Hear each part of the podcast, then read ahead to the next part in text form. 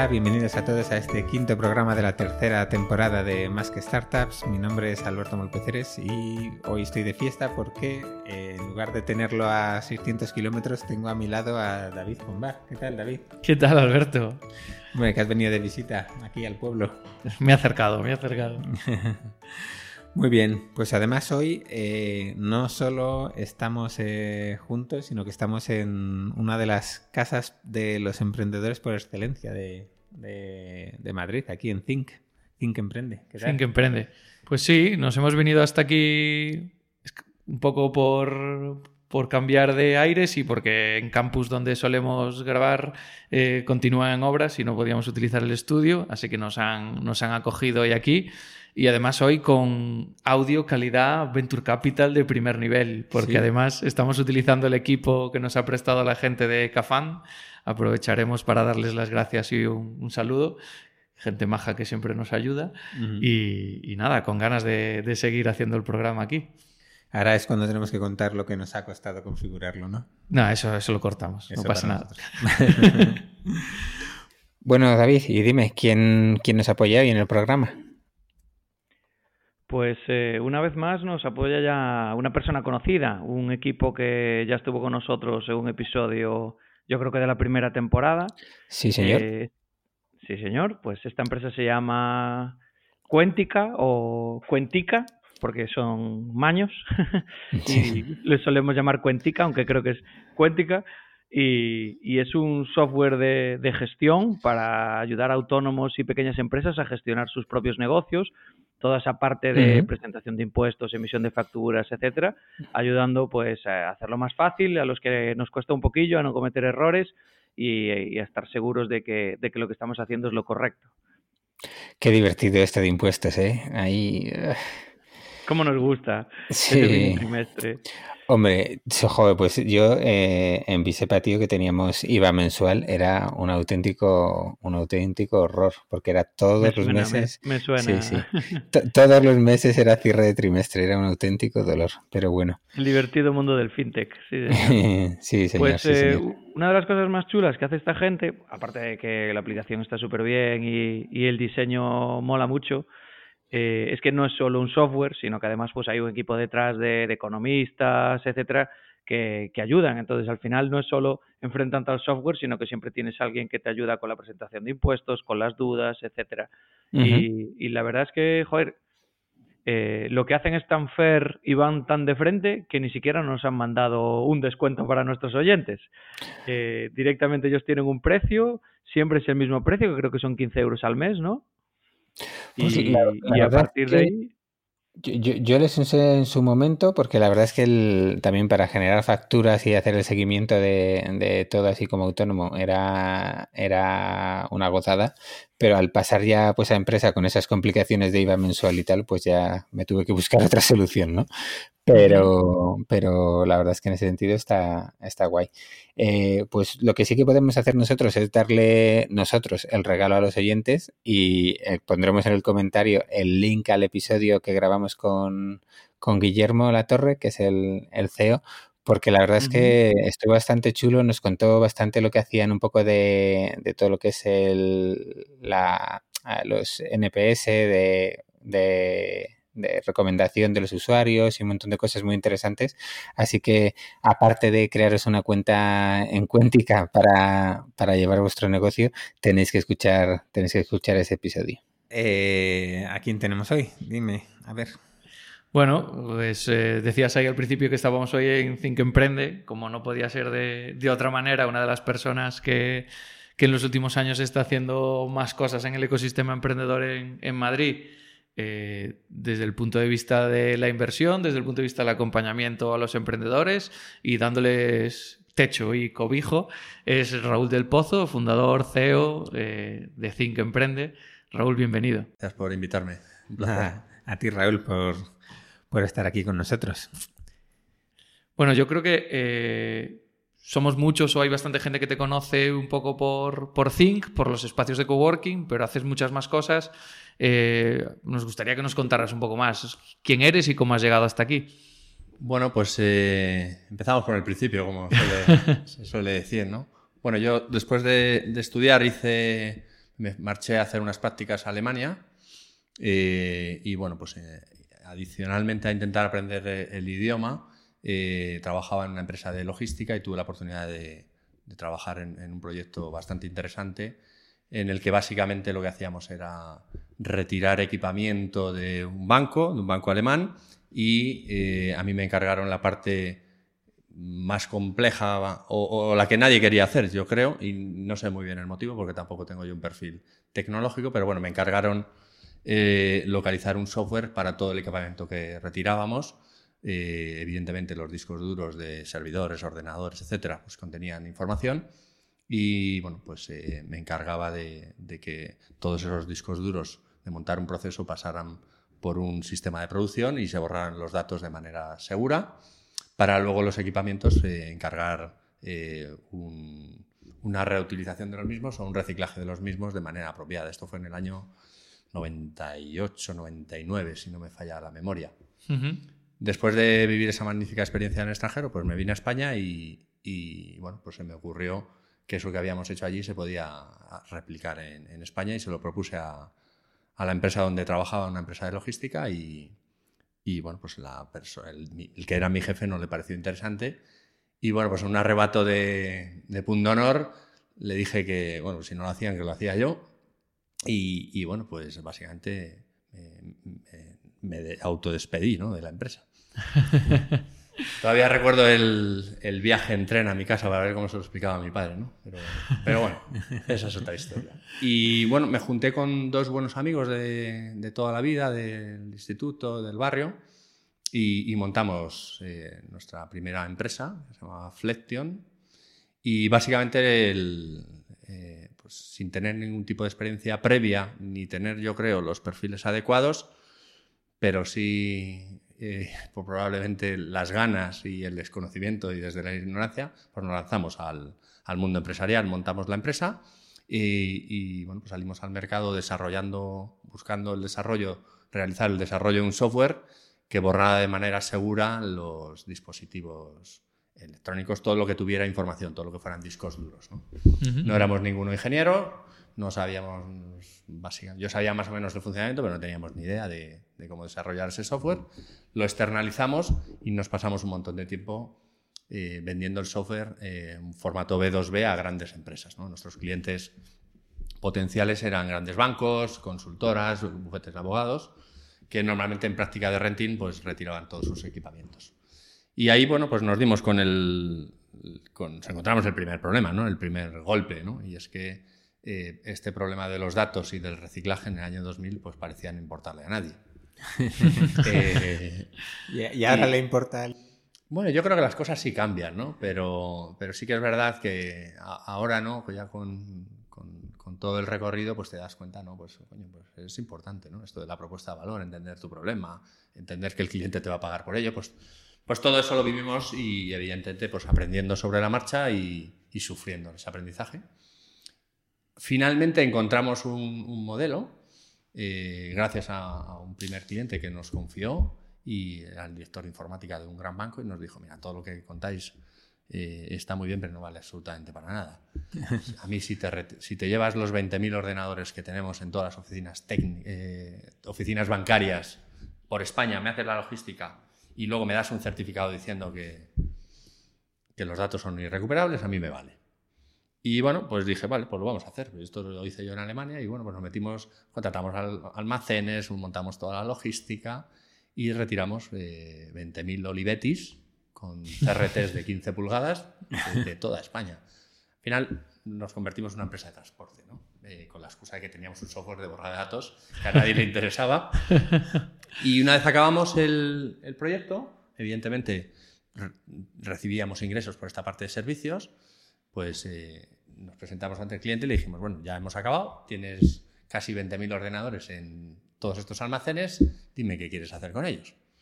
Y dijo, pues esos son vuestros. no, perdona, no sé qué broma es esta y tal. Eh, dijo, no, nosotros no queremos hacer nada, llevarlos al chatarrero y, y ya está, y se el proyecto. Entonces, bueno, en, las propias retiradas, eh, que como os podéis imaginar, eh, yo hice muchas con mis propias manos, metidos en furgonetas y tal, siempre nos encontrábamos una circunstancia y era que los empleados del banco nos decían, ¿y qué vais a hacer con este ordenador? Porque si lo vais a tirar a mí me vendría bien en mi casa. Y entonces, bueno, como esto era una petición recurrente, en aquella época, voy a parecer demasiado mayor y no lo soy para los que me escuchan, pero un ordenador pues valía a lo mejor 150.000 pesetas o del orden de 1.000 euros. Entonces era poco accesible para, para las familias en general. ¿Y qué hicimos? Pues montamos una web, una intranet y configuramos, los equipos eran muy parecidos eh, y se los empezamos a vender los empleados. En, la primera semana, todavía lo, lo, recuerdo, pues recibimos creo que aproximadamente unos 4.000 pedidos. Claro, el precio era. Se dice pronto, ¿eh? sí, el precio era muy, muy atractivo, ¿no? Y como además la gente decía, yo, quiero el mío. Bueno, eso igual es más complicado. Pero bueno, va a ser parecido, ¿no? Y descubrimos una cosa que llamada de manera fina es un mercado de remarketing, ¿no? De, de reutilización, ¿no? Ahora que se habla de la economía circular. Y, y entonces dijimos, bueno, pues ya no somos una empresa solo de, de transporte, ni de tecnología, que era lo que creíamos. ¿eh? Ni B2B. que no le damos, ni éramos B2B. Eh, y entonces empezamos a, a, vender no solo a empleados, sino por Internet. Montamos un e-commerce eh, con la plataforma de pago de Banesto, que fue de las primeras, y te cobraban un 6% todavía y tal. sí, sí, sí, esas eran las realidades y los fraudes te los tenías que comer tú y tal. Y ahí hubo un punto de inflexión importante y es que eh, aterrizó en esos, por esa época el mundo eBay, el mundo Mercado Libre, subastas y tal. Y con eBay tuvimos la suerte de hacer la primera tienda profesional de venta directa e hicieron un piloto en España. Y, entonces pues aprendimos muchísimo de cómo poder vender a través de, de Internet y entonces teníamos como tres negocios. Una parte de software, que era la que peor iba y la que nosotros creíamos que tenía más valor, en la que más tiempo invertimos, pero que no funcionaba. La parte logística, que era parte intrínseca y fundamental. Y eh, luego vendíamos. Eh, entonces éramos chatarreros tecnológicos, trabajábamos con, con cacharros viejos, pero eh, bueno, pues nos fue relativamente bien. En el 2003, por hacer la historia corta, una empresa se llama Sanks PLC, que a día de hoy ha sido recomprada por Arrow Electronics, toda la parte. Se acercó a nosotros, eh, querían abrir mercado y, nos hicieron una propuesta para comprar la empresa. Nosotros en el 2003-2004, que fue esto, la verdad es que habíamos tocado techo, pues no, sabíamos cómo crecer, eh, mm, éramos eh, tres socios, como os decía, pero con muy poca experiencia empresarial, entonces no sabíamos a nivel de finanzas, de crecimiento, de financiación, teníamos muchísimas lagunas y vimos una oportunidad en integrarnos en un grupo más grande para hacer un desarrollo tanto personal como profesional. En total vendimos el 100% de la empresa y nos integramos en Flexion International, que era el grupo perteneciente a una empresa que se llama Sanks PLC y fue una experiencia muy bonita porque nos integramos en un grupo de una empresa de unos 6.000 empleados, siendo nosotros unos 30. Y teniendo, eh, siendo un, negocio que nada tenía que ver con el core de la multinacional. Y bueno, pues nos dieron la oportunidad de expandirlos. Y bueno, pues tuve dos jefes magníficos, que eran dos holandeses, y con ellos pues eh, me encargué de construir un poco la, expansión del, del, propio proyecto a nivel europeo. ¿no? Y esta empresa estaba muy bueno, pues eh, participaba por un private equity y sus modelos de crecimiento no pasaban por montar eh, una sucursal en Polonia u otra en Italia, sino en adquirir empresas líderes en los, en los, en países donde había interés. Entonces tuve la opción de la oportunidad del 2004 al 2008 pues, de participar en toda parte de, de adquisición de empresas y bueno, pues compramos empresas en, o compró mediante nuestra gestión. Esta, esta empresa compraba empresas en Bélgica, en Francia, en Alemania, en Suecia, en Italia, en Inglaterra. Dicho sea de paso, prácticamente todo salió mal. Una de las cosas que aprendes es que al final el, el, dinero tampoco es la solución. Cuando hay prisas y, y, el crecimiento quieres que sea rápido y solo quieres dar noticias a los accionistas. Pero bueno, para mí fue un mega máster, ¿no? Eh, cuatro años de, eh, trabajando con holandeses, que son gente con un perfil empresarial súper interesante, muy directo. Desde el primer día son muy globales, eh, por la propia situación suya, ¿no? Es un país como Holanda y tal.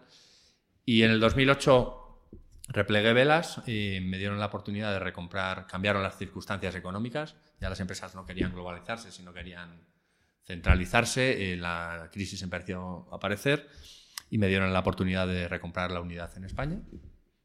Y gestionamos un management buyout, una recompra de la, de la compañía en la que di eh, entrada a nuevos socios, intentando mm, extrapolar un nuevo modelo de negocio que tenía que ver pues, con la creación, desarrollo más tecnológico para temas de procesos, etc. Eh, y hasta el 2010, eh, la verdad es que no, no, conseguí que esto fructificara o que fuera en la dirección que, que yo tenía pensada. Y ahí sí que hice un, quizás un, pequeño parón importante en mi vida. Eh, eh, había viajado muchísimo, había hecho muchísimas cosas, paraba poco por casa y bueno, pues ya me quería dedicar también un poco a la familia, a mis hijos. Eh, y fue cuando bueno, tomé un año de reflexión importante y a fruto de esa reflexión pues nace Think Emprende en, en el año 2011. Vaya viaje, vaya viaje.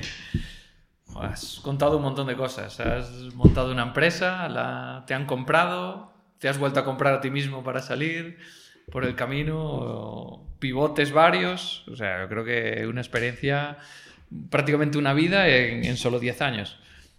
Sí, bueno, sabéis que a nivel empresarial se aprende haciendo y yo creo que un año de, de vida empresarial te da como tres trabajando por, por cuenta ajena. Hombre, en quebraderos de cabeza seguro. debe ser algo parecido a la política, ¿no? Que te empiezan a salir canas, te, te el pelo. Menos a Molpe, te, arrugas. no sabemos por qué. o sea que sí, aprendes mucho, pero bueno, el, castigo corporal es... Es, fuerte, es, fuerte.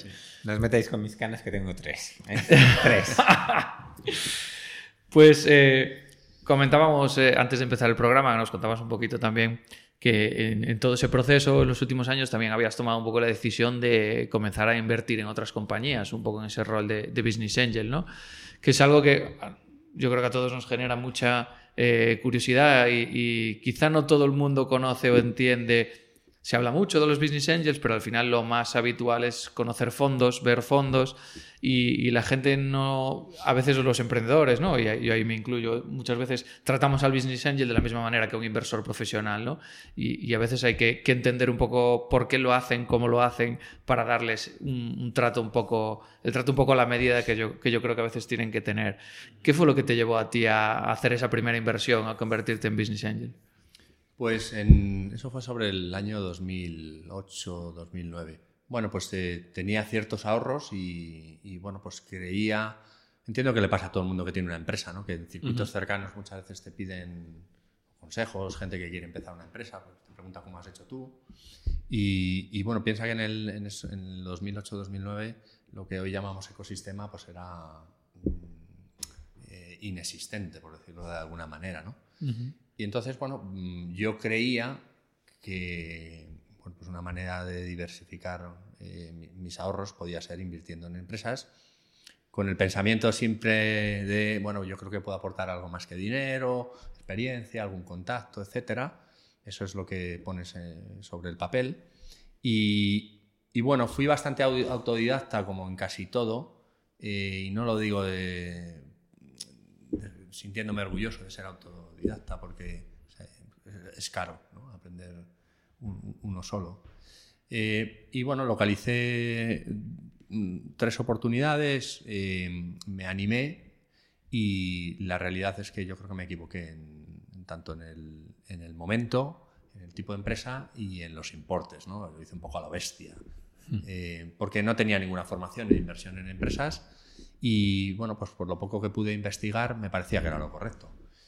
Eh, la, respuesta es, bueno, voy a ver en dónde invierto mis ahorros y, en dónde además me siento más o menos realizado o integrado y creo que puedo aportar algo más de un puñado de, dólares. Y te das cuenta pues, que al final es, es, una profesión, es un deporte de alto riesgo y que conviene saber hacerlo. ¿no? Eso es lo que yo aprendí porque perdí todo, las tres inversiones me salieron mal. Luego, eh, cuando empecé con, con Think en el 2011, ahí ya, bueno, pues eh, empecé a racionar, a aprender un poco, a racionalizar un poco el cómo poder hacerlo.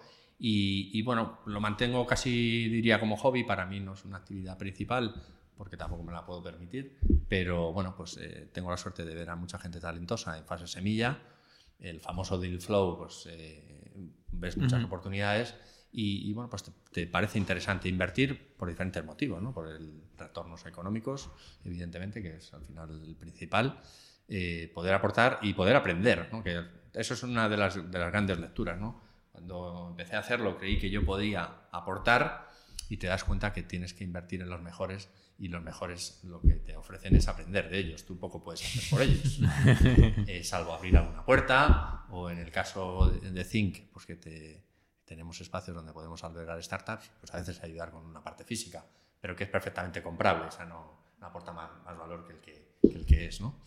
Y, esa es mi experiencia invirtiendo de manera amateur, ¿no? He aprendido mucho, ya sí que, bueno, pues también por mi propia actividad a día de hoy me, me he ido formando y reflexionando en cómo hacerlo y bueno, pues cuando vas teniendo alguna alegría, pues dices, bueno, pues igual no voy tan mal, ¿no?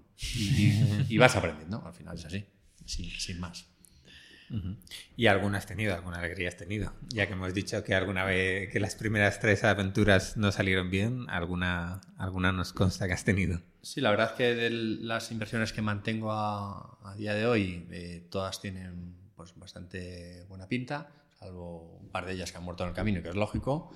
Y, tuve la suerte de participar también en, en, en Aplázame, que gracias a Fernando pues sí, también los retornos fueron, fueron muy positivos. Y, creo que son necesarios, porque si no tienes retornos, pues sí, es, sí. es, cierto que esto es bastante binario. Tú tienes ahí una tabla de Excel que funciona muy bien con valoraciones eh, en la nube, pero no son reales y hasta que no se materializan, pues no sabes si el modelo funciona. y, bueno, espero tener algunas otras alegrías no tardando mucho. O sea que una, vez más se reproduce la estadística, ¿no? Aproximadamente 10 inversiones, llevas un exit de momento en la media. Sí, pero yo creo que lo importante también es, eh, al, menos cada uno tiene su modelo de negocio, ¿no? Eh, pues tener más salida por múltiplos más controlados para gente que hacemos esto de manera amateur es fundamental. Y, yo creo que es una de las necesidades del mercado, que haya un mercado secundario con salidas más rápidas, con múltiplos, para un business angel multiplicar por dos o por tres, mm, eh, es, una alegría. Y, poder reinvertir y no esperar a tener un un home run, ¿no? como, lo hacen los profesionales, porque es imposible por el propio modelo ser sostenible así. Eh, a mí también me gustan los modelos eh, más o menos controlados, me explico que el modelo de negocio está entendido, que hay cliente, que hay recurrencia, aunque no sea tan explosivo como pueda ser eh, los pretendidos unicornios, pero creo que es fundamental para economías más pequeñas o modelos de business angel, pues, pues que todas tengan su estén a flote, ¿no? Y, siendo paciente, yo estoy convencido que con el tiempo pues vas teniendo retornos aceptables. ¿Y, en estos años que llevas eh, invirtiendo como Business Angels, has visto cambios en el ecosistema? Ahora que dicen que se está llegando mucho dinero, más que nunca, etcétera, ¿tú has notado ese cambio como inversor? Sí, sí lo hay. Es, evidente. Al final, em, si comparamos, eh, no sé, cinco o seis años solo de diferencia, em, claro, había mucho proyecto, pero podía haber mucho proyecto. Al frente de, fundadores probablemente sin tanta experiencia y solo en 5 o 6 años vas viendo que hay nuevas startups que ya son la segunda o la tercera.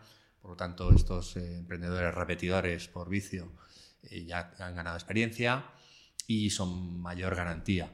El mercado crece, el, la industria del capital riesgo semilla ha crecido también muchísimo desde la parte de, fondos y esto hace que sea más competido, ¿no? Eh, que se, al poder ofrecer más capital y, buscar proyectos más ambiciosos, pues requiere también por parte de los fundadores o, ofrece a parte de los fundadores subir valoraciones y, esto hace pues, que para el modelo de Business Angel haya que replanteárselo. ¿no? Em, hace unos años, 6, 7 años, invertir en fase semilla 10 o 15 mil euros por encima de un millón o un millón y medio de valoración, podría no tener sentido. Eh, no tenía sentido, eh, matemáticamente hablando.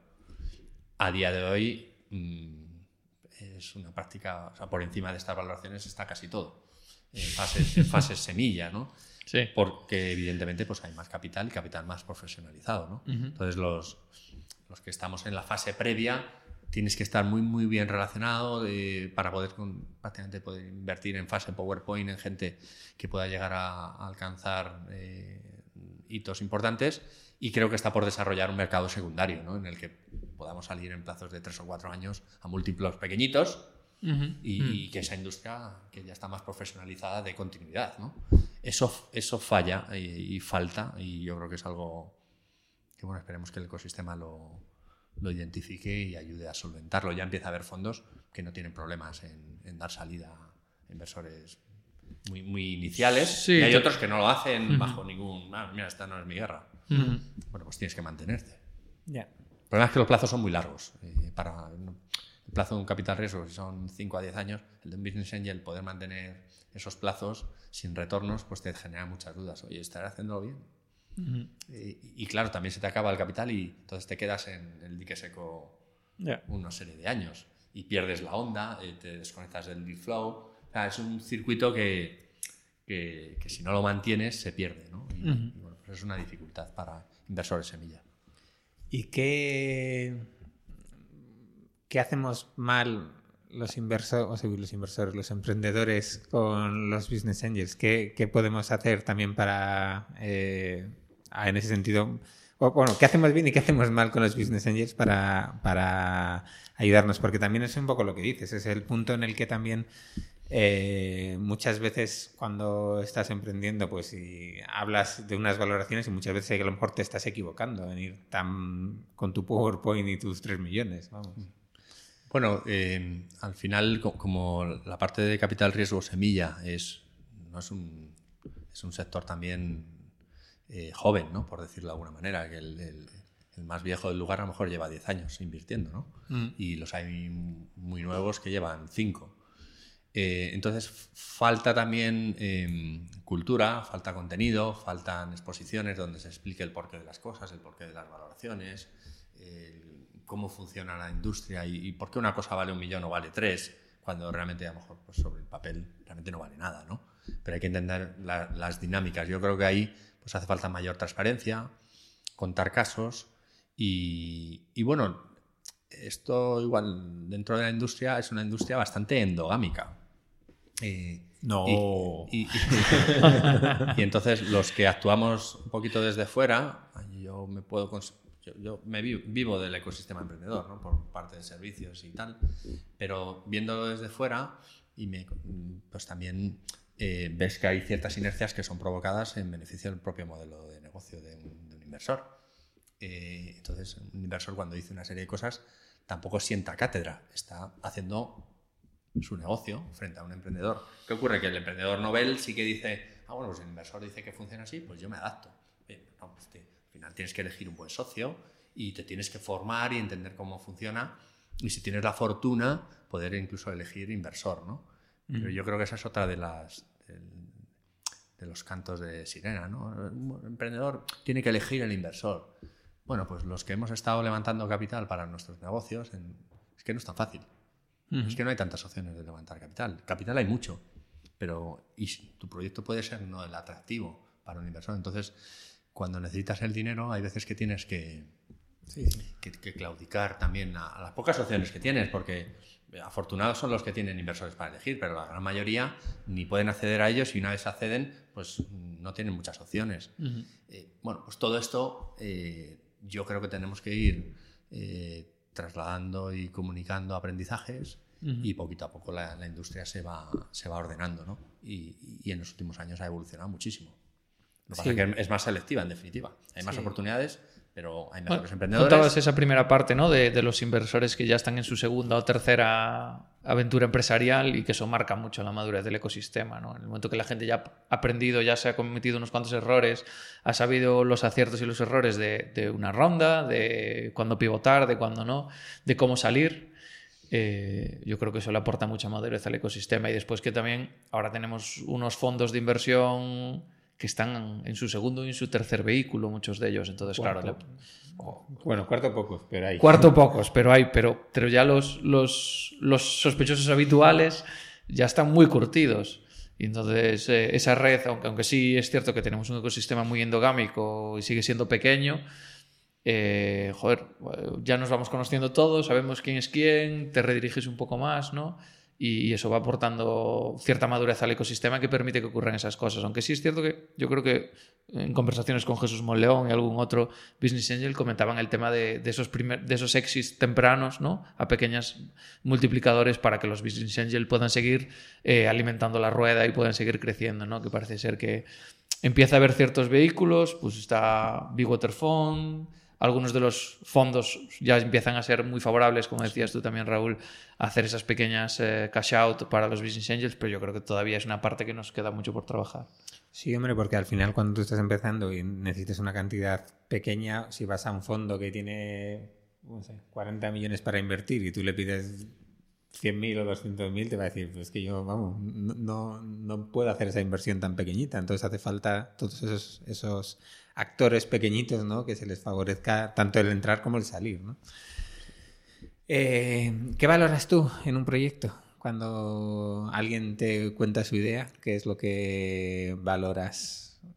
Pues entiendo que no soy una especie rara en esto. Eh, la, calidad del equipo, ¿no? que sobre todo entrando en fases muy tempranas, pues que veas eh, brillar los ojos del equipo fundador, eh, gente con la que creas que te vas a llevar bien. El, tema de valores, que para mí es, fundamental. Eh, saber con quién, por no tener malas experiencias, no, por perder el dinero, sino porque el viaje sea agradable, pues gente con la que te, gustaría ¿no? Eh, estar en, el tiempo. Eso es para mí también muy importante. al final tiene que ver con las competencias del equipo y es, hay una parte profesional de, ejecución y otra parte de, valores, que, creo que también yo, al menos, eh, lo valoro mucho porque he tenido experiencias también duras en ese sentido. ¿no? Eh, luego discutir ciertas cosas con gente que ve las cosas totalmente diferente a ti, pues eh, no es muy agradable. ¿no? Y eso por un lado. A mí me gusta invertir en, en proyectos que entiendo y que me son familiares. y evidentemente, cuando digo entiendo, es porque veo un modelo de negocio, un mercado que creo que, puede funcionar y, cosas muy disruptivas a veces me, cuesta más. Eh, creo mucho en la innovación, pero luego ahí, cuando pones en juego tu capital, pues al final esto son matemáticas y es un modelo. Entonces me siento cómodo en, empresas donde sé que se genera ventas y independientemente de que estén, puedan estar en pérdida unos años o no, pero que hay un modelo de negocio claro me gustan más los B2B que los B2C. Eh, probablemente también por, mi perfil profesional, porque siempre me he movido más en, esos ámbitos. Y, luego, pues, una cosa fundamental, ¿no? es que el mercado pues, sea suficientemente atractivo, sin más. Valoro también proyectos eficientes en capital versus a los muy intensos. Eh, eso creo que es algo que, que, también me condiciona bastante. Eh, no porque no crea en los proyectos grandes y, proyectos con ambición, etcétera, sino porque la probabilidad de que ese éxito se consiga pues es, es, mucho más compleja. ¿no? Eh, eh, cuando buscas un proyecto muy, muy, de mucha intensidad en capital, con mucho impacto, etcétera, pues a lo mejor estoy mayor, pero me, me cuesta ver. Y ahí tienes que ser muy analítico, en el sentido de una cosa es lo que me, gusta y otra cosa es lo que me conviene, ¿no? Cuando uno invierte sus ahorros. Entonces, eso lo he aprendido a base de errores y decir, bueno, esto me encanta, pero, pero no me salen las matemáticas. No, hombre, además es que si es un proyecto de ese estilo que necesita un año un millón, el siguiente dos, el siguiente tres, si no vas a poder acompañar y tal, decir, oye. Acompañarlo puedes, como bien enseñar, igual, al menos en mi caso, puedes, a lo mejor en las dos primeras rondas. Pero ya, ya no es que tú no puedas acompañar, es que eh, volvemos un poco, aunque hay mucho capital y hay fondos tal que están eh, apostando, es que conseguir una ronda de 5 millones o 3 es que no es fácil. Entonces eso te genera una gran interrogante en la viabilidad del proyecto. No porque no creas en él, sino porque conseguir eso, pues tienes que ser un, superhéroe casi. Todos los que lo consiguen, eh, o hemos estado en esta industria, sabemos de lo que hablamos. capital hay, hay que conseguirlo. Y bueno, ya que nos hemos ido por esta vertiente inversora, eh, si volvemos al mundo Think, eh, Think tiene dos partes, ¿no? Esa parte un poco de, servicios, bien para emprendedores, bien para administraciones y demás, y tiene la parte del espacio, ¿no? Eh, ¿Cuál llega antes?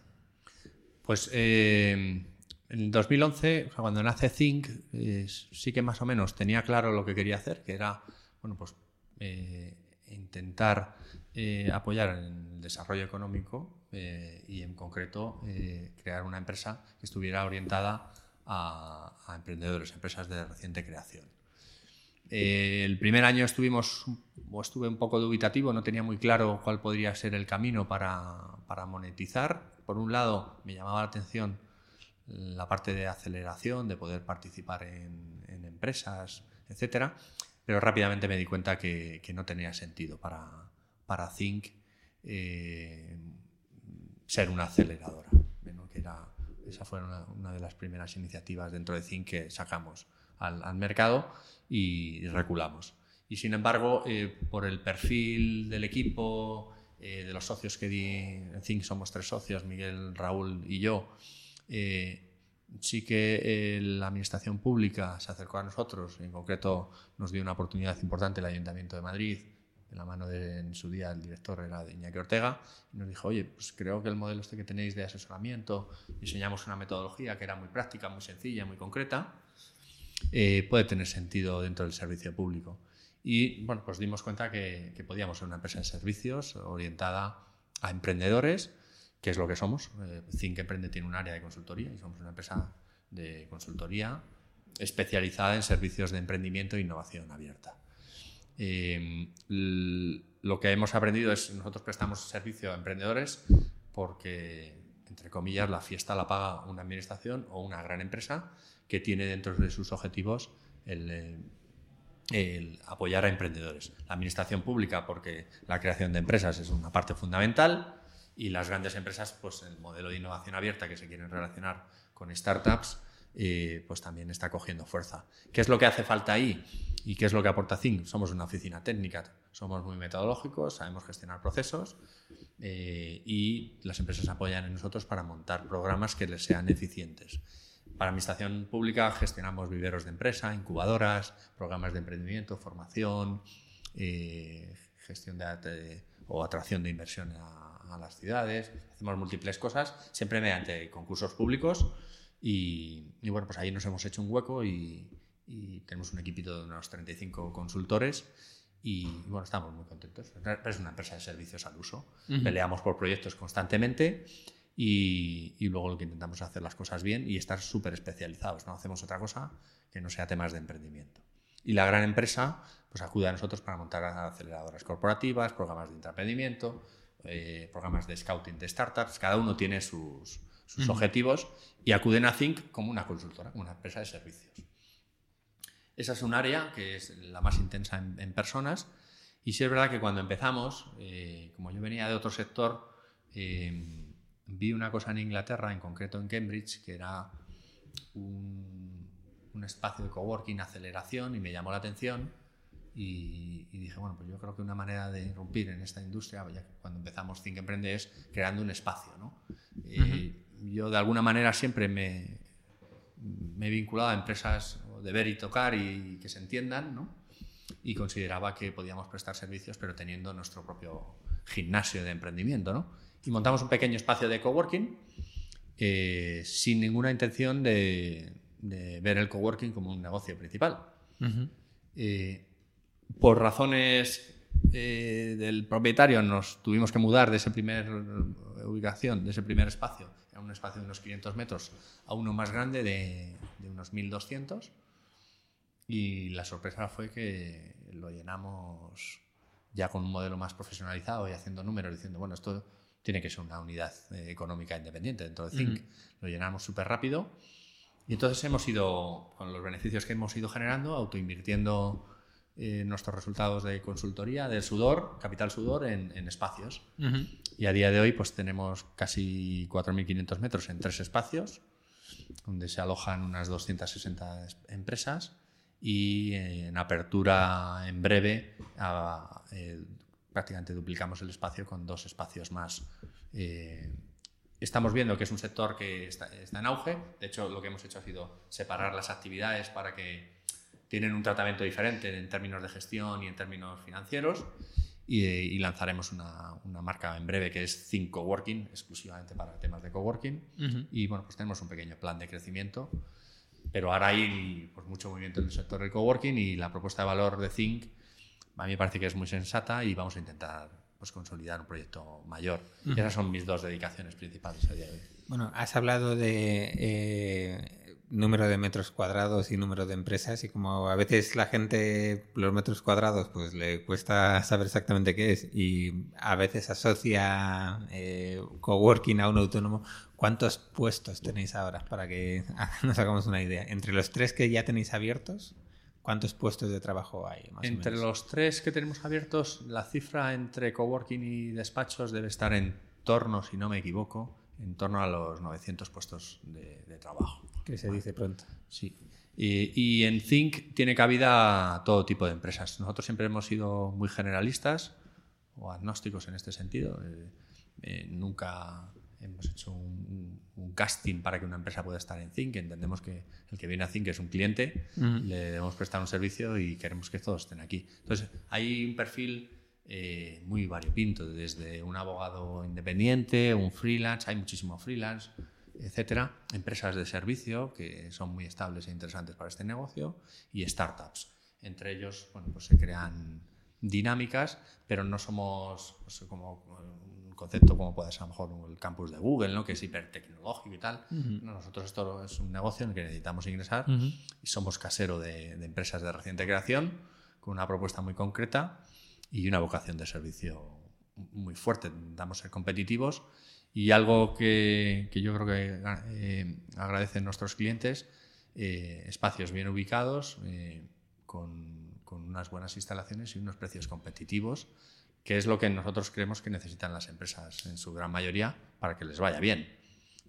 No tenemos agua de colores, ni hacemos fiestas, ni cosas de este tipo. Invertimos todo en dar servicio a nuestros clientes y, ser eh, muy, muy, muy ejecutivos en, todo lo que prestamos. Y el cliente le escuchamos clarísimamente y lo que quieren son buenas instalaciones para hacer sus negocios. Hombre, por aquí han pasado startups muy conocidas, fondos de inversión, eh, abogados. Yo mismo he estado tres años ahí. Cierto es, y, la verdad es que no, no puedo. Vamos, tienes toda la razón, es lo que, lo que se busca, un espacio bueno. Y en cuanto a instalaciones, hay dos quejas habituales, que es la nevera y hicimos una campaña muy fuerte por Twitter para conseguir las duchas que no conseguimos. el famoso Raúl Ponduchas, pero, pero, pero bueno, por todo lo demás muy bien. Y, realmente creo que son dos ejemplos que, que definen bien lo que es Think.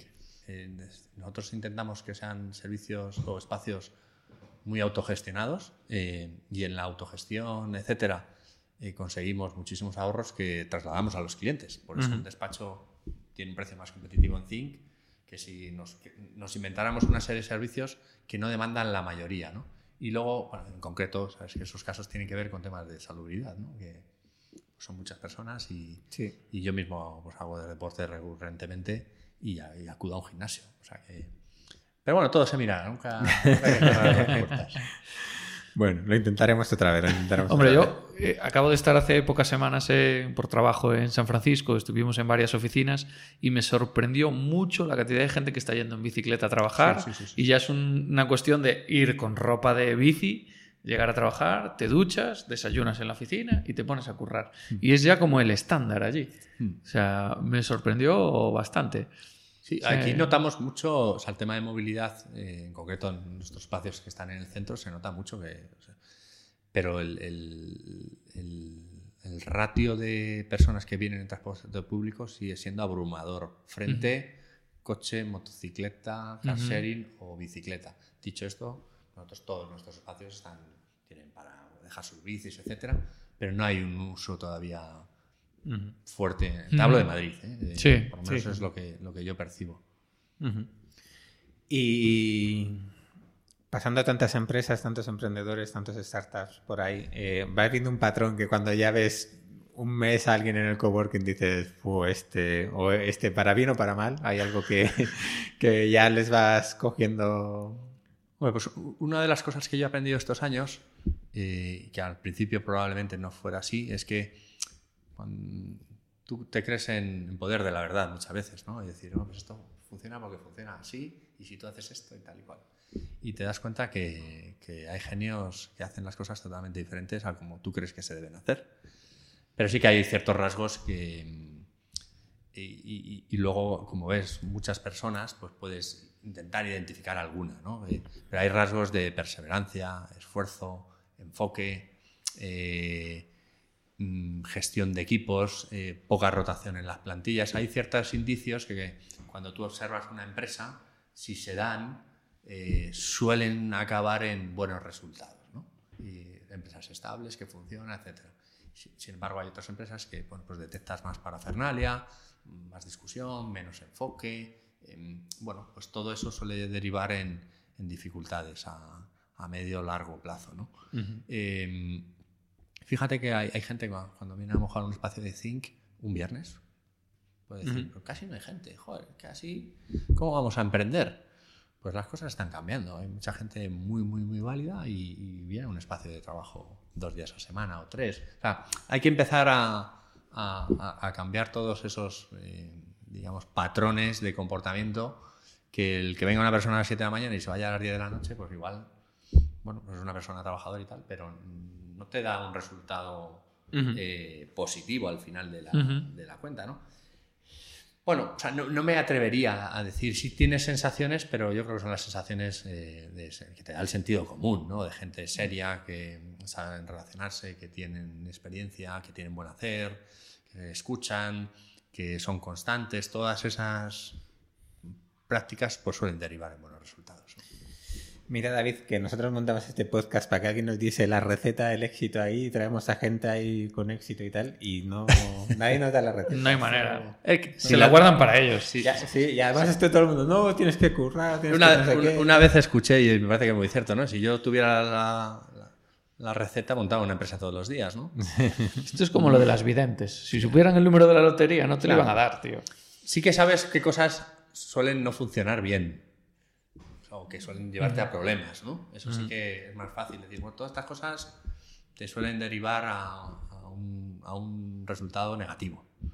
Pero lo, para que te vaya bien, a veces... Pues, Hombre, cuando los socios entran discutiendo por la puerta por las mañanas, eso ya no pinta bien. Sí, pero... O, o ahí hace poco me decía una persona, joder, esta empresa están todos días reunidos.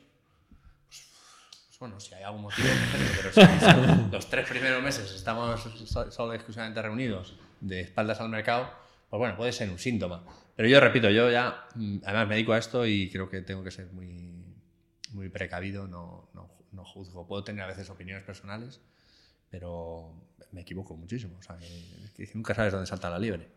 Una, una, cosa que a mí me causa mucha curiosidad. Eh, ¿Crees que hay modas o tendencias en España en cuanto a modelos de negocio, sectores? ¿Tú ves que cada año de repente aparece un sector en el que se enfoca mucha gente y, y nacen un montón de empresas y que va viendo así como tendencias? Sí, sí, sí que las hay, pero yo creo que son, son naturales en, en cierta manera, ¿no? Eh, ¿Qué ocurre? Que a veces es probable ¿no? que la gente que estamos en el ecosistema, mm, yo a veces lo digo y es, somos bastante críticos con él mismo, ¿no? Y entonces... Uh -huh eh, todas estas discusiones a veces de oh, hay mucho de esto, hay mucho de lo otro, porque estamos enfrascados en un mundo muy pequeñito y nos parece que está, sobre, que está saturado. Pero la realidad es que yo soy de Alcalá de Henares, cuando vuelvo a mi casa y el fin de semana hablo con algún amigo de ciertas cosas, no tienen ni idea de, de lo que es el ecosistema ni lo que es el, el AdTech, el EdTech, el Private Equity, el capital riesgo, lo que sea. Entonces queda muchísimo por hacer. Pero contestando a tu pregunta, yo creo que las, vamos a llamar modas o tendencias, son normales. Es decir, hay sectores eh, logístico, pues es que es un sector muy, muy interesante que mueve mucho dinero y hay muchísimas oportunidades. El sector eh, educativo, entonces va, bien el sector del real estate, ¿no? en el que yo estoy con el mundo del coworking y créeme que mm, los procesos de alquiler de locales, de visual, hay todo un mundo por, por mejorar y que lo pueden mejorar los emprendedores con nuevas tecnologías, nuevos modelos. Pues, en cierta manera es, es como ponerle el cascabel al gato. ¿no? Aquí en el sector logístico este año hay muchas oportunidades, pero porque faltan por transformar muchos sectores. Que luego, si los escribiéramos, yo ya no sé cuántos quedan, porque prácticamente todos están, de alguna manera, la tecnología es bastante transversal y, y, le pega a todo. ¿no? Y otra cosa que comentabas, bueno, dejaste así alguna pincelada entrever antes un poco de otras empresas de, vuestro sector. Eh, yo creo que hay sobre todo una que está haciendo mucho, mucho ruido a nivel mundial, que es como el Uber de los coworkings y, que estamos viendo rondas de inversión gigantescas para construir coworkings, precios eh, descabellados desde mi punto de vista para alquilar un espacio, oficinas en lugares súper privilegiados y después que ya han llegado a un nivel de incluso comprar otras startups que hacen olas artificiales o temas de inteligencia artificial, una auténtica locura. O sea, eh, este boom que hay ahora mismo en el mundo coworking, estas dos o tres empresas que están a nivel internacional, eh, ¿cómo, lo ves tú desde tu punto de vista, conociendo mucho más el sector? ¿Qué va a pasar ahí? Eh, bueno, yo, te voy a hablar de mi punto de vista, está bastante localizado en España, que es lo que conozco, y dentro de España casi te diría que, Madrid, ¿no? aunque más o menos eh, hago mis deberes para estar informado de lo que está ocurriendo en España. Las tendencias de los WeWork, etcétera, pues el problema ya es un problema de, los inversores. ¿no? Creo que las unidades económicas son son muy complejas de entender, por decirlo de manera elegante. Eh, y, sobre todo yo creo que si te vas a la base del, negocio, es qué producto ofreces a qué empresa, pues estamos viviendo eh, eh, en el sector, y lo voy a traer a España, por, no, por, comparar peras con peras, donde se están ofreciendo servicios de coworking, colaborativos, etcétera, etcétera, que todo lo que es colaborativo, compartido debería responder a, una economía de escala favorable para el cliente y, sin embargo lo que yo veo por los estudios que hago, los mínimos estudios de tarifas que son muy simples, es que todo esto se está edulcorando de tal manera que al final eh, la empresa que se ve alojada en un espacio de estos tipos de, moda, por decirlo de alguna manera, o de, de, primera línea, pues está pagando tres veces lo que, lo que se debería cobrar. ¿no? Entonces, ahí hay un valor añadido que es el cliente el que lo, el, que lo valida. ¿no? Es si a ti te gustan eh, estar en una oficina con vistas a, la montaña, con un mobiliario de diseño espectacular, eh, barra libre de cerveza, eh, aguas de colores, fiestas habitualmente y tal, y, te parece que ese es el valor añadido y estás dispuesto a pagarlo, pues es fenomenal. yo no soy quien. Para, para, mí es una buena noticia para el sector, para Think, porque nosotros eh, cubrimos un, target de cliente eh, mucho más realista o que no se puede permitir este tipo de cosas. Y, creo que en los negocios de los coworking nosotros tenemos ocupación del 106%. 106%. Ese es nuestro, y nuestro vida es positivo desde el principio. Entonces, creo en una economía sostenible, viable, y algo va a pasar en el sector, ¿no? que, que por eso a mí me atrae muchísimo el posicionamiento de Think, que en un momento dado pues todo se va a normalizar, se va a profesionalizar y, bueno, pues los que sean capaces de tener proyectos viables, bien gestionados, etcétera, pues se pueden llevar a, alegrías. ¿no? Sí, parece que se está consolidando un poco. Dicho todo esto, David, eh, no es una crítica, porque todos estos espacios de primera línea están llenos. Llenos, no, no, todos están llenos. Es verdad que hay corporativos que están mudando y les parece un modelo interesante frente a tener una ciudad para ellos y startups que manejan eh, bueno, pues, eh, modelos globales y tal, y llegan a acuerdos con ellos y pagan los precios. Eh, bueno, hay clientes para todo. sí. Hombre, yo... Yo recuerdo una vez que me dijo mi padre, yo, me gustan mucho los relojes, y se me quedó grabado a fuego. Debajo de la casa de mi abuelo había, o sea, de, mis padres, perdón, había una relojería muy pequeñita y tenía un reloj muy caro. El más caro estaba en el, en el escaparate, ¿no? Y yo soñaba con, con comprarlo. Y cuando íbamos al corte inglés a Madrid, pues en la parte de relojería es un espectáculo para que le gusten los relojes. Y dije, déjame, padre, ¿esto quién lo compra? Estos no venden ni uno. Y me dijo, mira, dijo, estos señores venden más relojes de este importe todos los días que el relojero de nuestra, de nuestra casa, relojes de muchísimo menor precio. ¿no? Entonces, que hay clientes para todo, hay mercado para todo. ¿no? Y es un poco lo que creo que está pasando en el coworking. Es un mercado muy grande y hay que saber entenderlo. ¿no?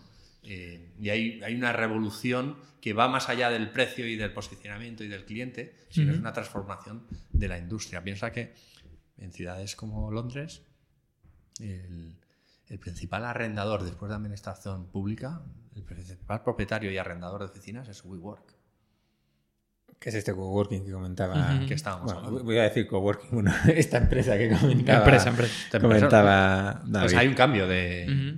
También hay que saber entenderlo. No, hombre, aquí en Madrid hay, hay un montón. Yo, bueno, no, no por entrar a una guerra, yo hay una cosa que valoro, eh, que es la mesa. Que tener una mesa amplia y no demasiado eh, cercana a otros. Y en ese sentido, para mí, eh, Think es perfecto.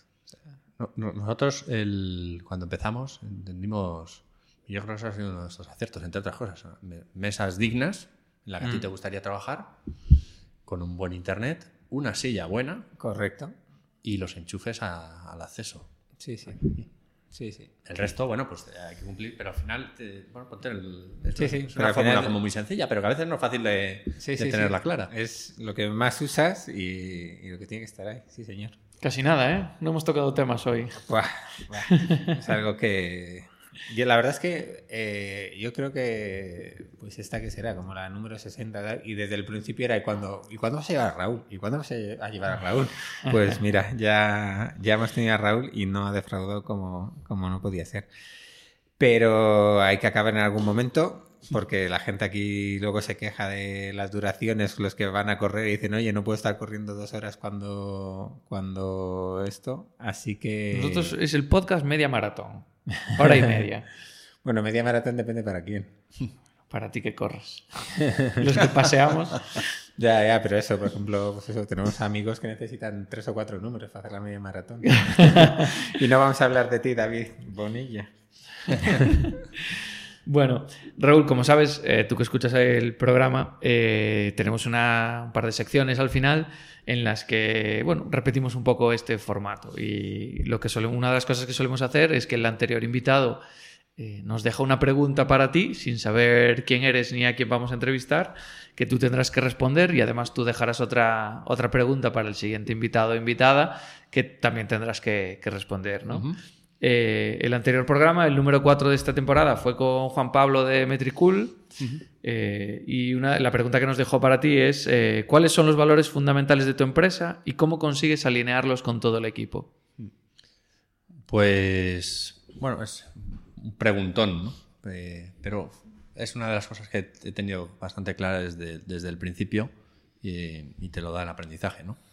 En Zinc hay una serie de valores que trabajamos mucho. Eh, aquí al final somos una empresa de personas y prestamos servicios a personas. Y eso lo hemos tenido súper claro. Y la vocación de servicio es algo, es uno de nuestros valores. Cualquier persona que está en Think, eh, bien sea en los espacios de coworking o sea en la parte de consultoría, asesorando empresas, etcétera, eh, tiene grabado a fuego que estamos prestando un servicio a un cliente y que hay que tratarle como se merece y nos gusta que a nosotros nos traten. ¿no? Y esto en el mundo del emprendimiento eh, hay veces que, parece, parece un valor muy sencillo de entender, pero bueno, no porque tú hayas tenido más experiencias estás en potestad de decirle a alguien qué y no, y qué se debe hacer y qué no se debe hacer, sino buscar de alguna manera la manera adecuada de hacerlo. ¿no? Y para eso, para nosotros, fundamental dentro de nuestros valores es un método que recoge eh, todos estos conceptos. ¿no? Por otro lado, el compromiso con nuestros clientes. Eh, a mí una de las cosas que peor me sienta es eh, ponerme colorado y me puedo poner colorado fácilmente, por decirlo de una manera muy sencilla, y, ponerme colorado por algo que hemos dicho que hacemos y, que, no, que luego no, no hemos cumplido. ¿no? Dentro de Zinc hay, hay, una frase que yo utilizo mucho, eh, tanto internamente con el equipo de Zinc prestando servicios como argumento de venta. Nosotros al estar muy especializados eh, mm, o estar en un sector que es muy innovador y tal, se intentan hacer muchas cosas nuevas, pero dentro de esa especialización hay, muchísimo movimiento, todo va muy rápido. Entonces te pueden pedir hacer cosas eh, que a veces o no has hecho anteriormente o no te crees. ¿no? Eh, por lo tanto, tenemos un, un, lema interno y es que decimos lo que hacemos y hacemos lo que decimos. Todo lo que se salga de ahí no, no cumple con, esa parte de valores de compromiso y servicio.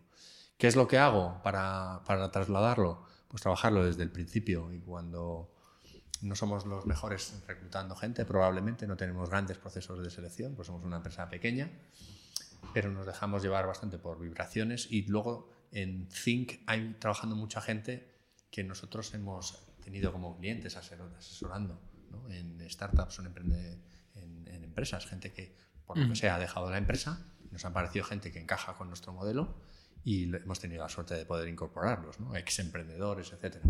Y, una de las cosas que yo creo que puedo estar más orgulloso es del equipo que, que hay en Think. Think con unos valores muy, muy concretos y, y, eso pues consigues que el que no encaja pues está incómodo, ¿no? Y está incómoda la empresa y está incómoda la persona. Entonces, bueno, pues lo que tienes que hacer es intentar solucionar eso lo antes posible, ¿no? No tengo grandes procesos ni grandes... ser muy sensato en el día a día, dar ejemplo y, trabajar constantemente ese tipo de, de, valores que os he comentado. Bueno, eh, y entonces te toca a ti dejar la pregunta para el siguiente. Pues eh, como os escucho y aprovecho para agradeceros el trabajo que hacéis porque eh, nos ayuda a todos a aprender y a conocer experiencias. Es claro, se han preguntado ya muchas cosas y, antes de empezar la entrevista me, la he preparado un poco y espero, que no la hayan hecho anteriormente, ¿no? O, al menos en este formato.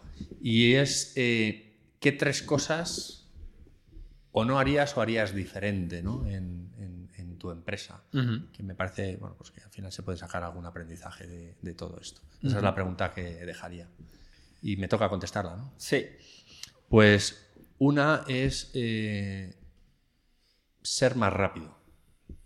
Eh, creo que eh, desde Think hemos tenido momentos muy buenos para haber aprovechado mayor, de mejor manera alguna de las oportunidades de negocio donde nos movemos, tanto en la parte de consultoría como de coworking y creo que, pues bueno, por, circunstancias X que no, no, justifican el no haberlo hecho, hemos sido lentos en algunas cosas. ¿no? Y si hubiéramos sido más rápidos, pues creo que podríamos tener una mejor posición. Dicho esto, lo que hemos hecho, pues afortunadamente ha ido saliendo bien. ¿no? Pero creo que es una crítica constructiva. ¿no? Eh, la segunda tiene que ver con el talento. ¿no? Eh, no hemos sido capaces eh, en ciertos momentos de retener a, talento o personas que creo que a día de hoy hubiera, nos hubieran venido muy, muy, muy bien para crecer ¿no? la empresa. Si bien es cierto, como yo soy, bastante pragmático, pues eh, a veces tienes lo que te puedes permitir, ¿no? Y lo del talento, pues muchas veces uno no tiene todo el que quisiera, pues porque no se lo puede permitir, ¿no? Pero sí que me arrepiento, creo que ahí podríamos haber hecho algún, algún esfuerzo, algún pensamiento previo para eh, algunas de las personas talentosas que se han marchado de Think o no hemos sido capaces de retener estuvieran a día de hoy con nosotros. Y eso creo que sí que se puede mejorar. Y otra, que bueno, pues en este hobby que hemos comentado de, invertir eh, en startups, pues haber mantenido un poquito más la, recurrencia eh, y haber tenido un proceso más pensado desde el principio que, creo que nos hubiera dado un mejor resultado, ¿no? Pero bueno, son cosas que se hacen eh, a toro pasado, ¿no? es, un hobby caro de aprender. Sí, sí, sí, la verdad que sí. Muy bien, pues eh, Raúl, muchísimas gracias por habernos dedicado este tiempo. Eh, y bueno, nos seguiremos viendo seguro, así que invitamos a todos al que quiera que, que pase por Zing, que se apunte a la lista de espera. que no pregunte por los despachos porque va a ser complicado, pero bueno, hay como van a abrir, vais a abrir nuevo espacio, seguro que el hay. Que, el que la sigue la consigue. Sí, no, no, y además eh, eso eh, yo recuerdo, vamos, de cuando estábamos en, el de Núñez de Balboa, que en cuanto abristeis el segundo hay una recolocación de gente que le viene mal y siempre, y, o sea que perdón, se cambia porque le viene mejor el nuevo espacio y siempre hay, siempre hay nuevos espacios, ahí está guay. Sí, daremos solución, seguro. muchas gracias por invitarme, por cierto. muchas gracias a ti por el espacio, por habernos acogido hoy y por tu tiempo. Y bueno, pues nada. Eh, Saludos a todos y eh, hasta el próximo programa.